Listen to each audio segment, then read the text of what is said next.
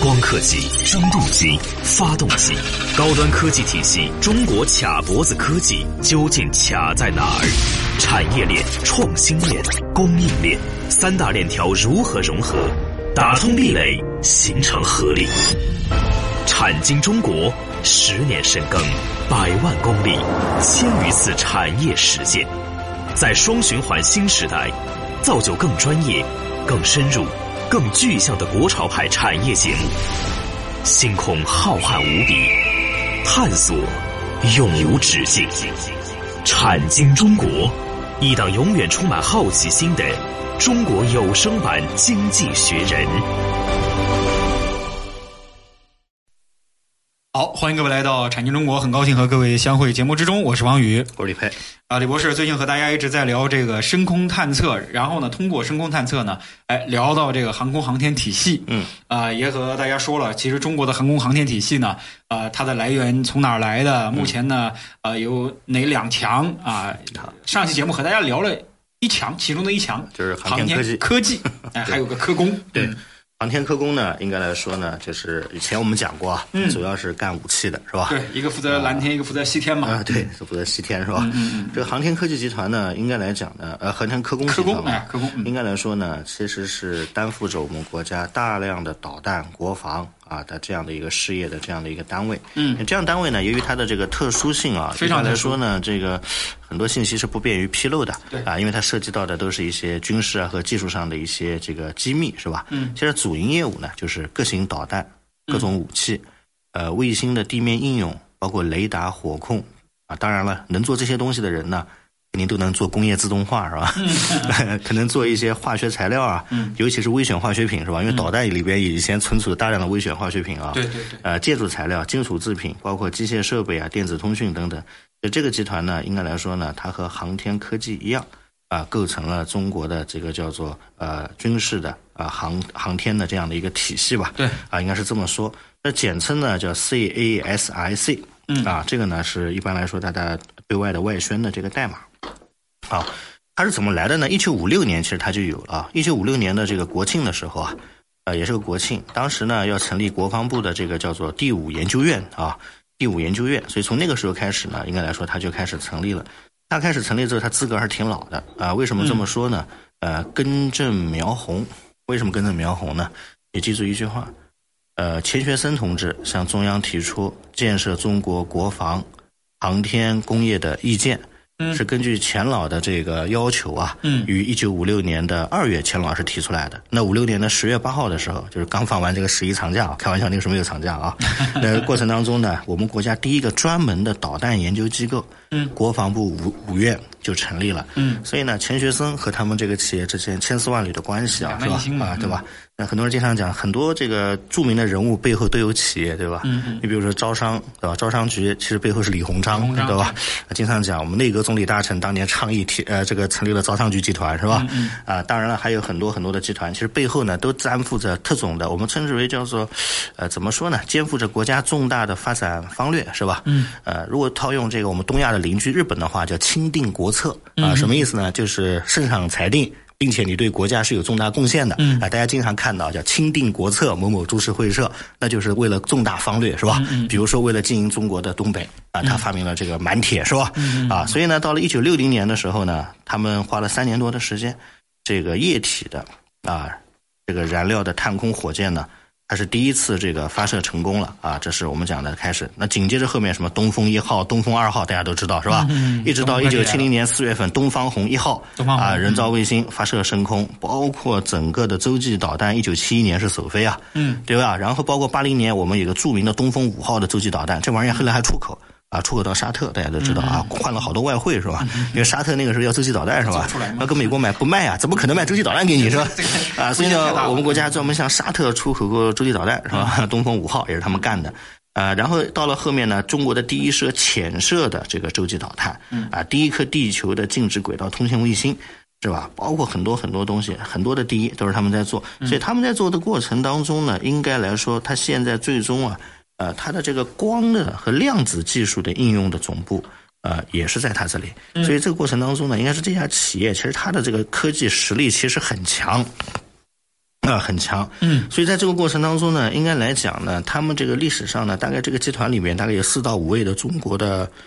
中国工程院的院士啊对，，功勋级的人呃，功勋级的这样一系列的人物是吧？不得了嗯啊、同时呢，也是这个我们国家的百强企业、重大的出口企业啊，也嗯是这个国际上知名的防务的这个啊、这个承包商国家防务承包啊、防务承承包商是吧？所以在这个过程当中呢，应该来说呢。啊，它是一家有很强的技术实力的啊，这么一家超级的这样的一家防务公司。嗯，啊，当然了他们也不一定喜欢听这个名字叫防务公司，啊，应该叫做什么呢？叫做呃科技型的是吧？嗯，啊，重大科技型的这样的一些战略发展型的这样的一些企业。嗯，啊，所以在这个过程当中科工集团，哎，科工啊，所以在这个过程当中呢，呃，应该来讲，他们有这样的一系列的这个成果。那这些成果的过程当中呢，应该来说呢，中国的导弹的绝大多数啊，是由他们来进行发展啊、研制啊和进行这个所谓的制造的。嗯，啊，所以这是我们讲的这个航天科工集团。那航天科工集团，前上期我们说过航天科技集团啊上次航天，说里边有九家上市公司是吧？嗯，啊，这个航天科工集团呢，有大概。呃，没有记错的话，应该有七家左右的这个上市公司啊。嗯，比如说航天发展、航天信息，是吧？航天通信、航天长风、航天科技、航天电器，大家还有一个叫晨光集团，大家可能听说过，航天晨光。所以呢，合在一块儿，我看了一下，应该有七家左右的上市公司。应该说，上市公司的规呃，这个呢，比上航天科技稍微少一些啊、但是也担负着重大的这个发展的职责。所以呢，应该来讲啊，这两强合在一块儿，航天科工和航天科技合在一块儿，它占到了世界航天份额的五分之一左右的这个份额啊。应该来说呢，是我们中国的这个骄傲，是吧？而且呢，在这个过程当中呢，他们由于有一定的竞争关系啊，再加上这个院那个院是吧？航天一院、四院、五院、六院、七院等等等等是吧？所以在过程当中呢，应该来讲啊，他们之间彼此竞争且合作，而且这个边界啊越来越不明晰了。啊，为什么呢？因为希望你不明晰啊，嗯，明晰了之后，那各吃各的饭，没有竞争对，对吧？就明是晰各竞自争有嗯了主业，但是其他领域可以交叉，所以呢，经常他们之间会有各种各样的竞争的关系。良性竞争是啊好，事所以这个竞争完了之后呢，应该来讲呢，其实在这个过程当中啊，他们也诞生出了大量的生产制造基地的任务，所以最终呢，形成了我们国家的现代的航天的这个科技的这样的一个体系。嗯，啊，这就是我们讲的呢，就是他们的一系列的这个历史沿革。那很多人开玩笑啊，说这个里边讲了这么多东西啊，这些体系啊，这些内容是吧？那这些人是从哪儿培养的，是吧？对呃，包括他们是哪些人能进入这个领域工作呢？就觉得很神秘啊。为什么大家知道经常讲啊？一般去这个地方工作的，对吧？嗯，干什么呢？造导弹的。 呃，我觉得呢，肯定有三大类啊。嗯呃因为我身边。呃，有这样的一些同学，嗯，啊、他们后来进入了，比如说国防七子的高校，嗯，哎，他们的人生道路和我的人生道路不一啊样就不太一样对。嗯当然不是说他的人生道路不好啊，而是他的人生呃道路可能呃更多的有家国情怀的成分，对对而我们可能走向社会以后，更多的呢都是为了一个所谓的叫自食其力和人生的愿景，是吧？嗯嗯。啊，所以呢，有的时候我觉得也挺尊重这样的一些朋友。他你们比如选择啊、你比如说他们可能在。高中高考的时候，嗯，不经意间填报了一所这个航天啊或者航天科技的国防大学国防的或者军事的院校或，者军事院校，那学的呢跟你也不太一样，对吧？嗯他可能学了一些啊、特别牛的或者是高精嗯尖的专业，反正那个时候回来的时候呢，就觉得他们特别神秘啊。对啊，为什么这么说呢？因为他们在饭桌上的时候啊，经常会吹一些这些对吧你不知道的你不事知情嗯道什么中国现在什么水平 啊，这个科技这个战略到哪里啦，是吧？如果跟美国打仗会怎么样啊，是嗯吧？这些问题啊，啊，尤其是年底聚会的时候，那个时候觉得特别有有范儿。然后呢，这个再往下毕业的时候，发现他们的工作岗位啊，往往不在我们什么江浙沪、广东了，嗯那肯定不啊，为什么呢？因为江浙沪、广东一般这样的岗位少，对吧？啊，所以往往呢，有的时候有大西北啊嗯内，地嗯啊，包括成都啊，哎，所以那个时候开始就觉得这些同学的联系渐行渐远啊，哦越来尤其越少嗯对吧？啊，所以在这个过程当中呢，因为这个很多时候也毕业快二十年了。啊，所以过程当中经常发现这些同学很神秘，嗯，还有的时候发现这个有的时候联系呢也不一定联系的特别的顺畅，嗯，啊，所以我经常讲了，他们在从事神秘的是嗯吧，国防的一系列的这个事业啊，所以这些学生呢一般从哪里来呢？为什么从事这个职业呢待会儿？嗯待会儿跟大家聊一聊啊，好。嗯好，评话之后来和大家聊这个话题啊。这个节目中途说一下节目的微信号和节目的上传播出平台。微信号呢，蓝海五八八九八一，蓝色蓝大海的海的中文字的拼音 L A N H A I 五八八九八一。节目呢上传喜马拉雅平台和知识星球平台，大家可以在这样平台呢搜索“产经中国”，产业的产，经济的经，产经中国下载收听。我是王宇我是李佩，啊，评话之后欢迎各位继续来到产经中国，待会儿见。赵时健。他们深度参与百个产业规划，每月飞行两万公里实地调研，深度洞悉中国区域产业现状，全球化视野，发现产业发展热点。产经中国以高质量发展为魂，科技创新产业为骨，详实数据为血肉，发掘产业发展内在规律，产经中国与趋势同行。好，评完之后，欢迎各位继续来到产经中国，我是王宇。我是李佩，当然说了，啊这个呃，无论是这种航天科工啊，还是科技啊，不管是哪个集团啊，他们的这些呃人从哪儿来？嗯呃，这个是一个很有意思的话题。对，其实什么样上什么样的学校才能分过 去？对啊，所以我说呢，其实三块儿啊，嗯就是原其实呃，我自己也是在学校大院里长大的啊，嗯就是其实经常会发现以前那个年代啊，就尤其是在八九十年代，你会发现呢，其实，在西北和西南有很多大院啊，就是爸爸妈妈可能搞导弹、搞技术研发，在哪个研究所里。这个子女往往啊，他也干这个，甚至嗯孙子辈儿也干这个，倒不是说这个叫近亲繁殖啊，这叫是就是，比如说一门啊，什么七院士啊，嗯啊、什么一家什么，在三个不同的岗位上都在一家企业，这叫传承。嗯为什么呢？因为他觉得第一个呢，就是呃，当然一方面是梦想，另一方面也是他知根知底儿，是吧？而且大家都在这个领域，所以我称之为第一个叫做传帮带，就是家族传承。这个家族传承的成分有多少呢？我曾经看过一个资料。就是干这样的一种逻辑当中啊，家家族传承的成分不低于百分之三十。哦，那不少了。他有点像军队啊。你会经常发现军队的儿子经常也爱干军队啊，孙子呢也在军队里是吧？同样道理，在大西北或者大西南的这些军事基地里，嗯其实大量的家族传承占了三分之一，这是一块儿。呃，第二块呢，其实来自于叫什么呢？第二块就来自于专业的国防高校的输送。嗯啊、这块儿通常呢都不低于五成的。嗯那这块是什么意思呢？就是这块不低于五成，就是因为他本身在这个过程当中，他学了这个专业，他只能到这个领域去报国，否则呢，要么他出国、嗯啊，对吧？要么呢，就是说他只能去转行。但大家知道，学以致用是人生最高境界。对啊、不是钱的事儿。就像我说句不好听的，你学了这个专业或者干这个行业干了二十年，突然说来来来，年薪涨两倍啊，现在开始啊，重新干一件你原来不喜欢的事情，我相信大家也不会去学，对吧？所以怎么办呢？第二类叫做学以致用啊，就是从这些高校毕业这选择到这什么里样的去职专业，业选。择什么样的人第生？嗯三类其实就蛮有趣的了。第三类呢叫好奇者，什么叫好奇者呢？跟大家说一下，其实本身他不在国防军事院校里面，嗯，但是呢，有些这个朋友啊特别有趣儿，他从小对这些什么飞机啊，对这种感兴趣。感兴趣嗯往往第二个呢，还有一个特别有趣的现象，我跟大家说一下啊，叫做为了爱情啊，这个里边啊，嗯 我经常开玩笑，因为那些地方往往比较偏啊，我我实话讲啊，呃，但是呢，有的时候他认识了一个，比如说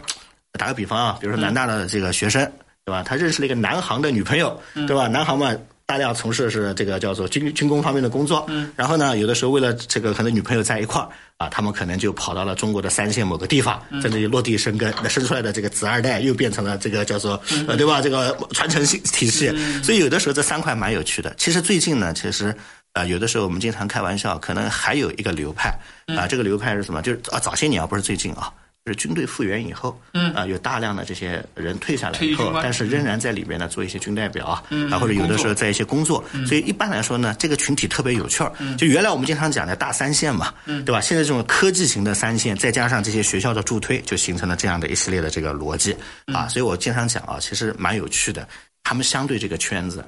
其实比较封闭的。对啊，为什么呢？因为我问你啊，有的时候保密协议你讲的东西，嗯你跟家人都不能讲你在干嘛，那嗯对吧？马上手机又打不通，是吧？他又在干嘛？其实有的时候这个这种家庭啊，和普通的家庭是不一样的，嗯是吧？所以我经常讲啊，其实也蛮令人尊重的啊。这是我们讲的这样的一件事情。那这些人从哪里来呢？